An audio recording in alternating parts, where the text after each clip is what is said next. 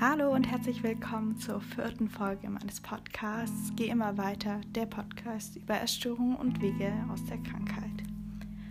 Heute möchte ich über ein Thema sprechen, was mir ziemlich am Herzen liegt. Und zwar ähm, könnte man das, glaube ich, grob unter selbstschädigendes Verhalten zusammenfassen. Ähm, wie gehe ich mit meinem Körper um? Wie ging ich in der Essstörung oder wie gehe ich jetzt noch mit meinem Körper um? Ähm, wie trägt Sport dazu bei? Sportsucht. Habe so grob zusammengefasst. Und jetzt viel Spaß mit der Folge.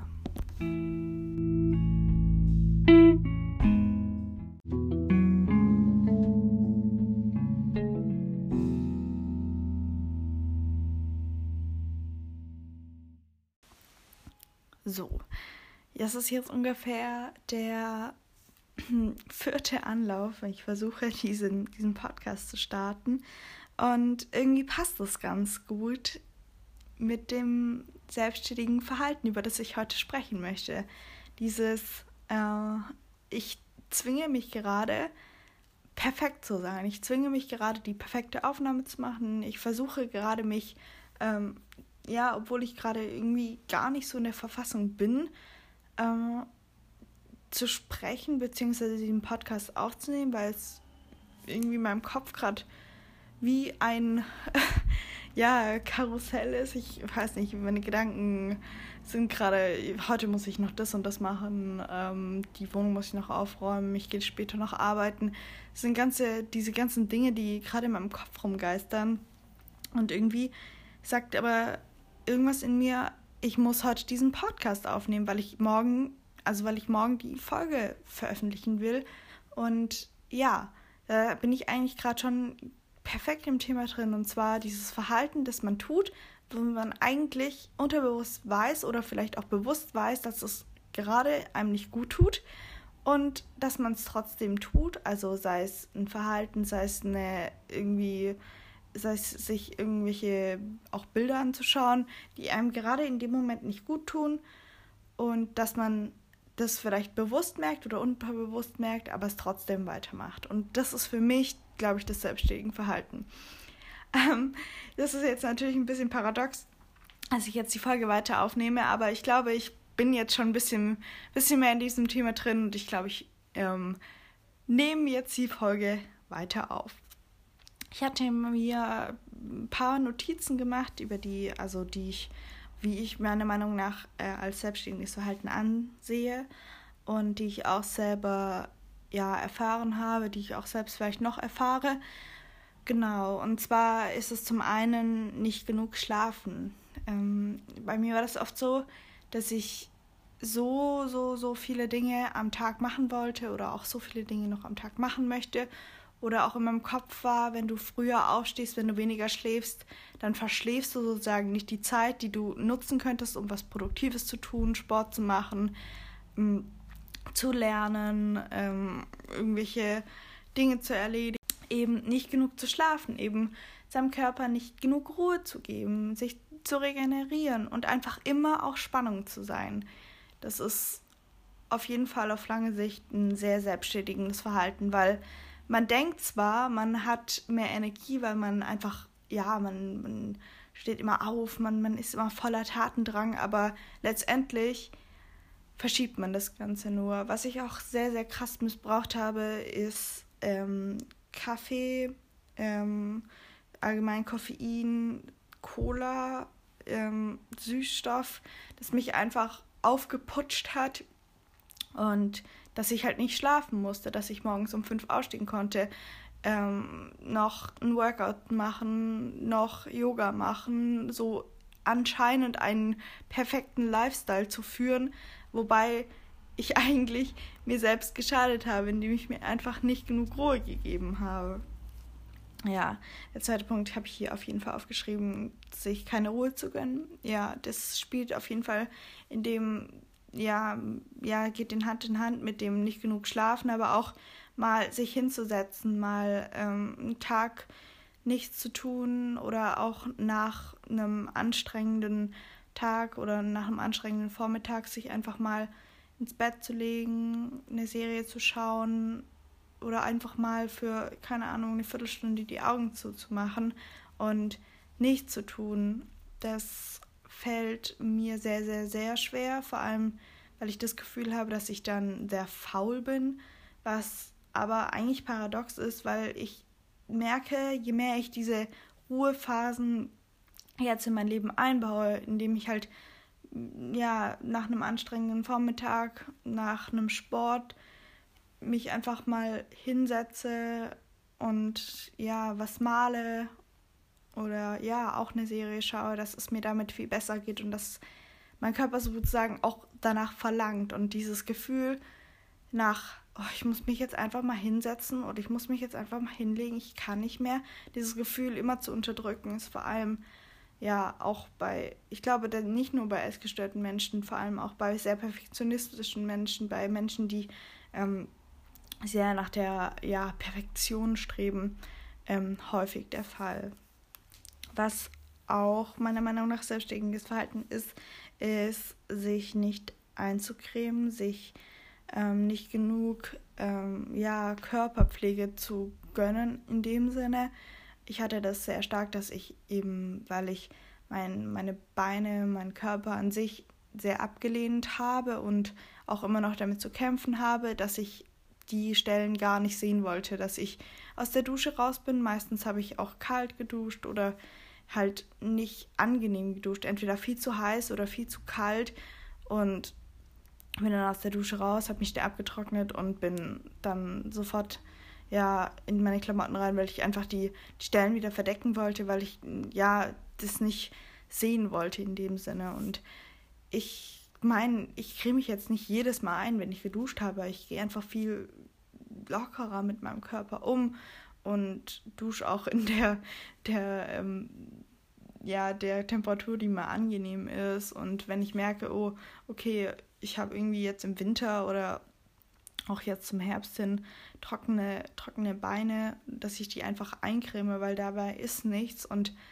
indem man dieses, ja, indem man das ignoriert, schädigt man sich selbst jetzt in dem Sinne nicht so offensichtlich, aber es ist eben, ja, was, was man ignoriert, dass, dass der Körper ja vielleicht Pflege bräuchte und auch ähm, ja, sich einfach ja, auch, das ist ja auch Wellness oder ja, auch mal eine, eine Gesichtsmaske, sich zu schminken, ist meiner Meinung nach auch was, was klar machen das auch manche, um so sich eine Maske aufzusetzen, aber in den schweren Phasen von depressiven Phasen konnte ich mich nicht schminken, weil ich mich einfach nicht im Spiegel anschauen wollte. Ich wollte einfach nur aus der Dusche raus, ähm, morgens mir irgendwas anziehen, kurz mein Gesicht mit Wasser irgendwie ähm, abspülen und dann ein bisschen Concealer und mehr war das auch nicht.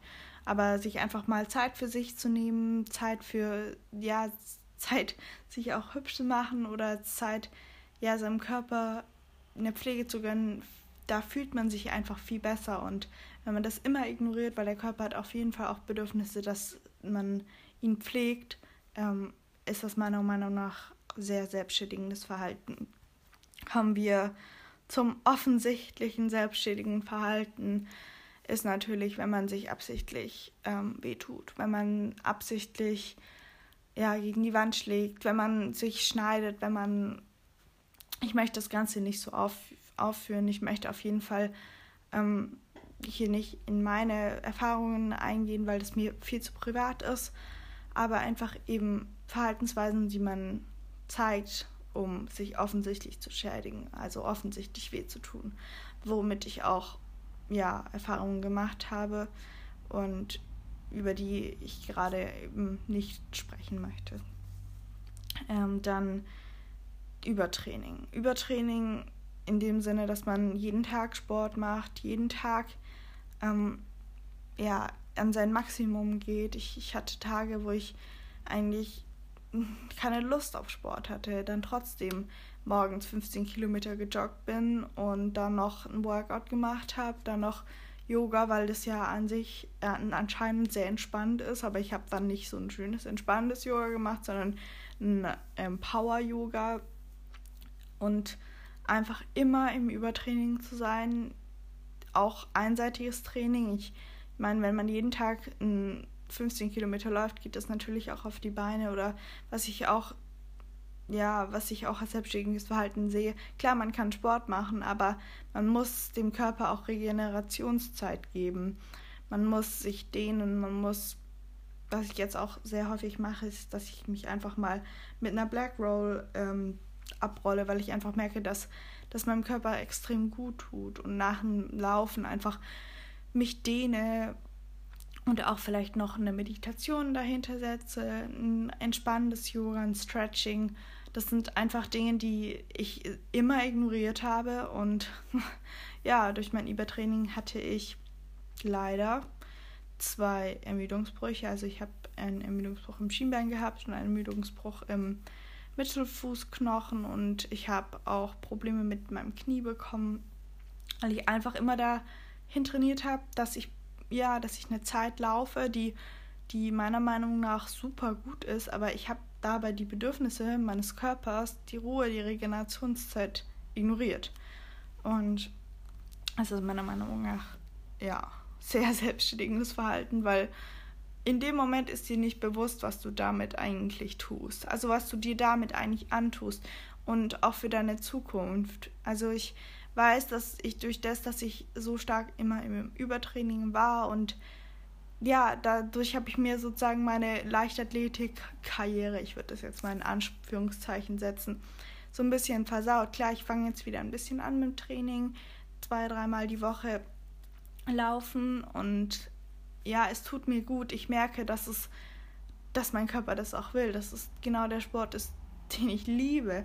Aber ich werde wahrscheinlich nicht mehr die Zeiten laufen. Vielleicht werde ich es irgendwann mal wieder laufen, aber nicht laufen, die ich ja vor meinen Ermüdungsbrüchen gelaufen bin. Und wenn ich vielleicht, ja, wenn ich nicht zu diesem Perfektionismus und dieses Competition und ich muss die Beste sein, hingegangen wäre und an mein Maximum, wäre ich es vielleicht sogar besser. Aber ich kann es nicht, ich kann es natürlich nicht sagen. Ich weiß auch, dass da viele Faktoren mit eingespielt haben, auch vor allem auch die Unterernährung, dass die, ja, dass einfach meine, meine sportlichen Leistungen nicht mehr so gut sind wie vor der Krankheit.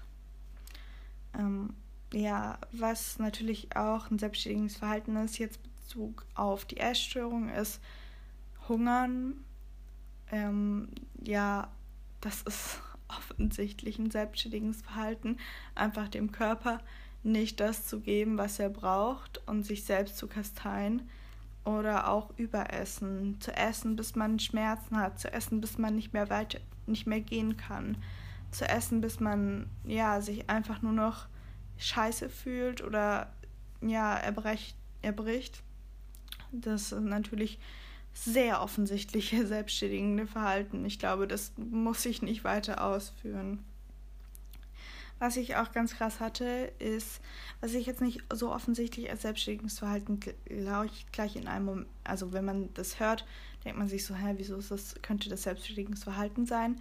Aber wenn man ein bisschen darüber nachdenkt, denke ich, dass es auch bei vielen, oder ich, ich spreche jetzt von mir oder auch von, von Leuten, die, mit denen ich mich unterhalten habe, dass man nicht zulässt, dass man erwachsen wird, dass man nicht zulässt, dass man einen weiblichen Körper bekommt, dass man eben irgendwie dagegen arbeitet, sei es ja natürlich mit Hungern, Erbrechen, zu viel Sport ähm, und auch zu viel Stress, dass man einfach nicht zulässt, dass der Körper sich weiterentwickelt, weil ja, wenn der Körper unter einem bestimmten Körperfettanteil ist, dann bekommt man zum Beispiel seine Periode nicht oder auch wenn man zu viel Stress hat, bekommt man seine Periode nicht. Und einfach auch diese Entwicklung versucht zu stoppen, dieses ja, nee, ich werde jetzt, ich kann das, ich kann das ohne, ohne dass ich mich weiterentwickle, körperlich. Und ja, das ist auf jeden Fall ein selbstständiges Verhalten, denke ich, weil durch das, dass man keine Periode hat, ja, verändert sich der Hormonhaushalt im Körper sehr stark. Ähm, man neigt sehr krass zur Osteoporose, wenn man eine Zeit lang seine ja, Periode nicht hat, weil ja, die Hormone, die weiblichen Hormone regenerieren eben den Körper. Und meiner Meinung nach ist es, wenn man dagegen arbeitet, auch nicht offensichtlich, aber vielleicht auch im Hinterkopf offensichtlich in dem Gedanke, dass, dass viele Essgestörte nicht erwachsen werden wollen, sich nicht weiterentwickeln wollen, zu einer Frau, dass das auf jeden Fall selbstständiges Verhalten ist, weil ich verbock mir im schlimmsten Fall meine Zukunft. Ja,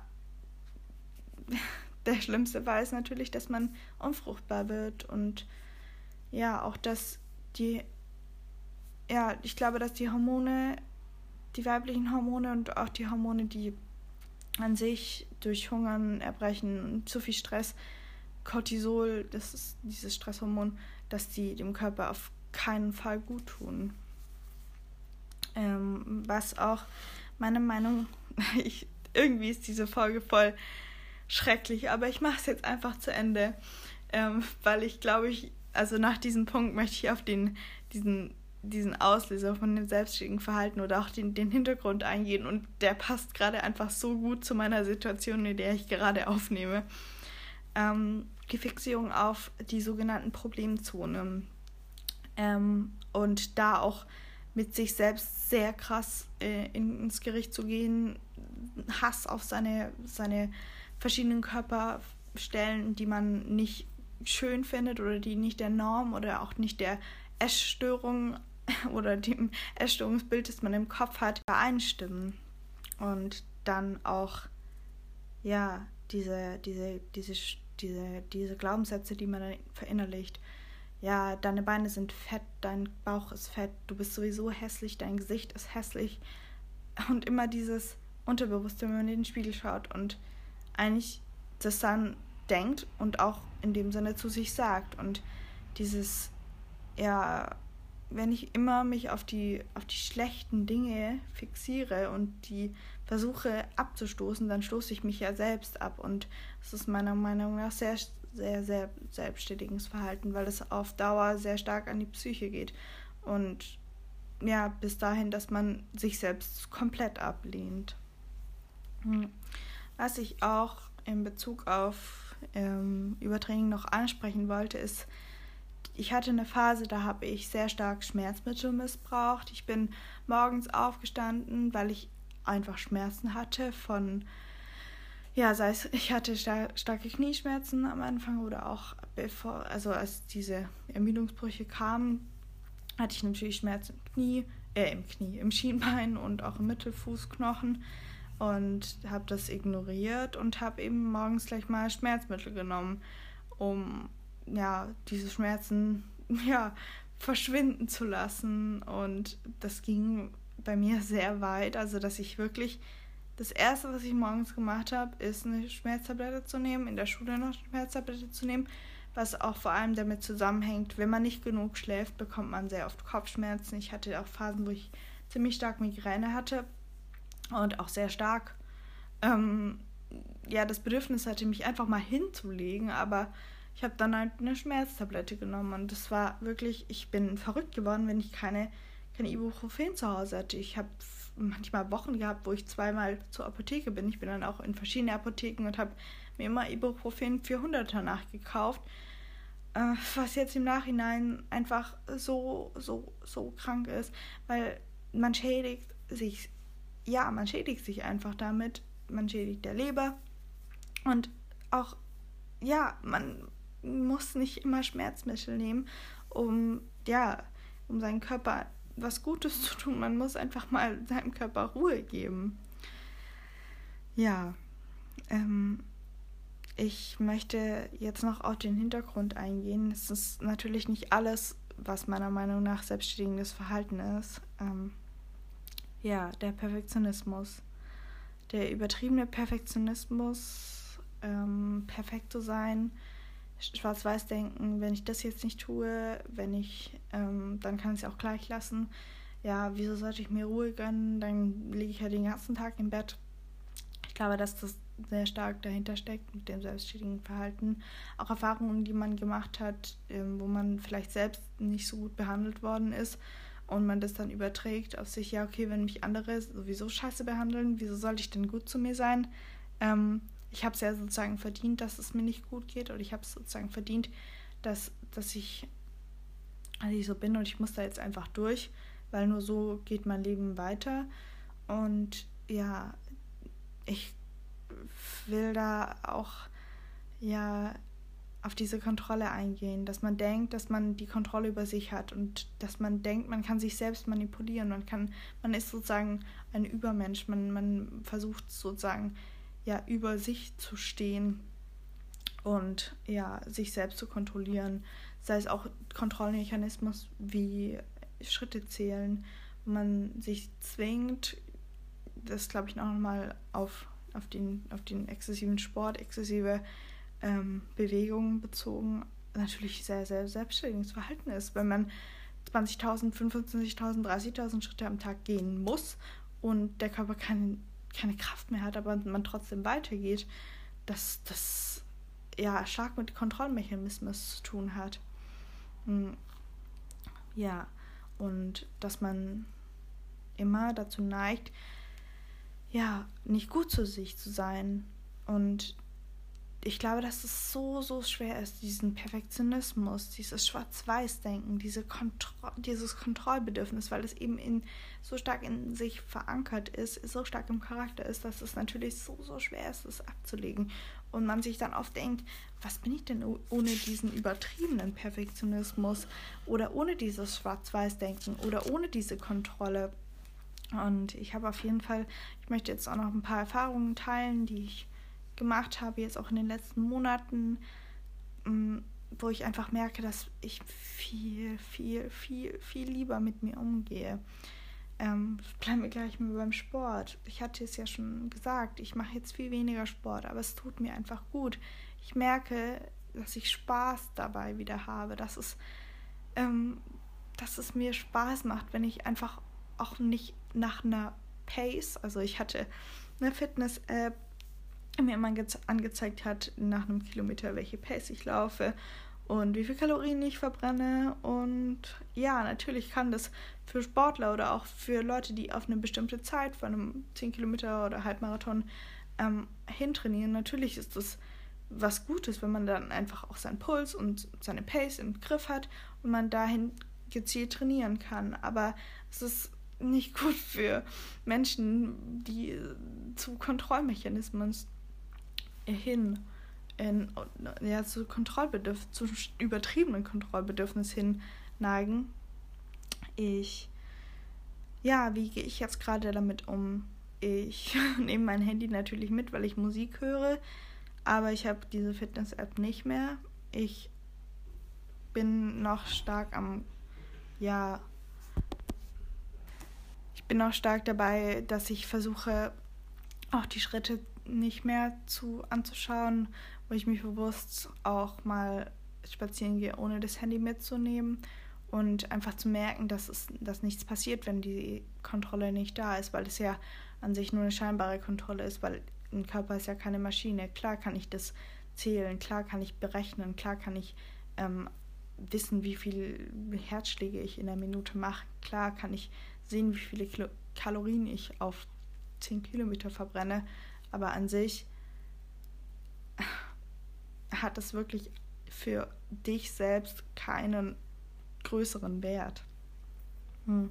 Ja, dieses bewusst trainieren zu gehen, ohne dass man weiß, wie viele Kilometer man läuft. Ich weiß nicht, wie viele Kilometer ich gestern früh gelaufen bin. Ich habe einfach gemerkt, ja, jetzt ist es eine schöne Strecke und ich gehe jetzt wieder nach Hause. Hm. Ja, und sich langsam versuchen, ja, anzunehmen, langsam freundlich mit sich umzugehen. Das heißt nicht, dass man von einem Tag auf den anderen, oh, Perfektionismus, scheißegal, ich mache das, was gerade so kommt, ich lebe einfach in den Tag rein. Hm, ja, das muss jetzt nicht schön aussehen. Ähm, das sind, glaube ich, so kleine Nuancen, die man gehen muss. Und auch dieses, ja, ich glaube, dass das wieder mit dem Schwarz-Weiß-Denken zusammenhält. Wenn man denkt, dass man in einem Punkt zum Beispiel sich mehr Ruhe gönnt, dass man dann denkt, dass man den ganzen Tag im Bett liegt. Das wird nicht passieren. Und man wird viel mehr Energie für die Dinge haben, für die man sich wirklich einsetzen möchte, wenn man nicht immer auf versucht, komplett auf Power zu gehen. ja. Und auch ich, ich bin gerade dabei, diesen Podcast aufzunehmen. Und ich habe gerade so stark dieses Bedürfnis, ihn nicht zu veröffentlichen, weil es einfach irgendwie meiner Meinung nach ganz schrecklich ist, was ich gerade hier rede. Und ich möchte den Podcast hier jetzt auch beenden, weil ich gerade merke, dass es mir einfach, ja, dass ich mich einfach gerade unwohl fühle und weiterzusprechen. Und ja, genau.